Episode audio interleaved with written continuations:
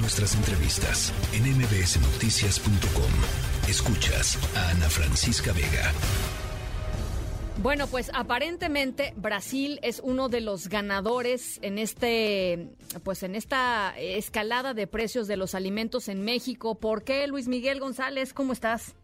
Eh, Ana Francisca Vega, el tema es bien interesante y voy a tratar de ponerlo con peras y manzanas o con pollo, maíz y arroz. A ver, venga. Eh, durante el año pasado, tú me hacías una pregunta cada que hablamos de inflación y tasas de interés, y la pregunta era, bueno, aparte de subir tasas de interés, ¿qué se puede hacer? Porque es obvio que si subes las tasas de interés, puedes complicar mucho la vida de los negocios, frenar la economía. Una de las opciones es abrir más la economía para que puedan entrar productos de los que están subiendo más de otros países que tienen mejores precios. Eh, esa es la razón por la que Brasil es ganador de este combate a la inflación. Sí, sí. Porque México baja los aranceles para permitir que llegue más producto brasileño, insisto, en un contexto donde prácticamente eh, la lista de productos que más suben son alimentos. Brasil, creo que lo saben muchos de los que nos están escuchando, es junto con Estados Unidos el mayor productor de alimentos del continente americano y uno de los cinco mayores productores del mundo. Entonces, eh, lo que vemos es que las importaciones de alimentos, las compras de alimentos de México a Brasil crecieron 61% y llegaron a 1.700 millones. ¿Qué le estamos comprando a Brasil? Pues maíz, soya, carne de aves, fundamentalmente pollo, arroz, huevo. Mira. Eh, y tiene mucho que ver con, con esto. Desde mi punto de vista es una buena decisión. ¿Por qué? Porque sin poder control de precios, le pones disciplina de mercado a algunos productos. ¿Qué entiendo por disciplina de mercado?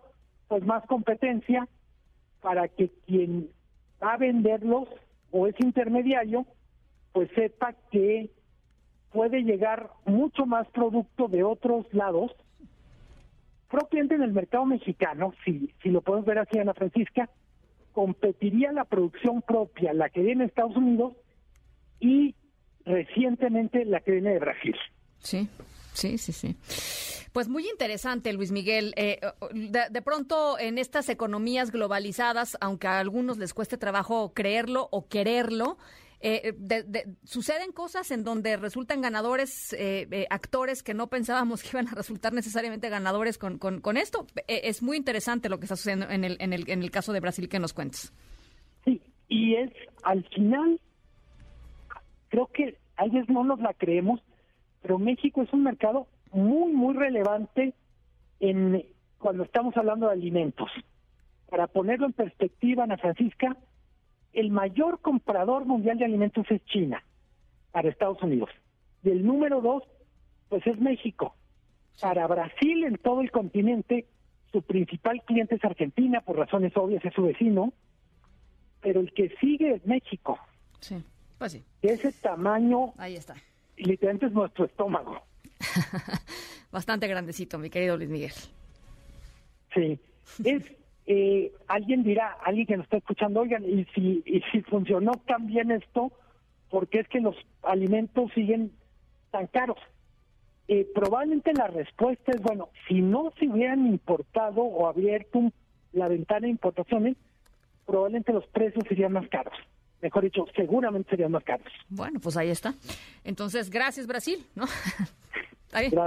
Gracias, gracias, libre comercio. Y gracias globalizar. Pues sí, gracias, este, gracias estos vínculos, pues. Pero es que de eso se trata, ¿no? O sea, los que quieren eh, eh, artificialmente modificar la estructura del comercio global para cerrar, este, y para bloquear, pues claramente eh, no están asumiendo ellos, ellos personalmente los costos, ¿no? Porque las ganancias ahí están para todos.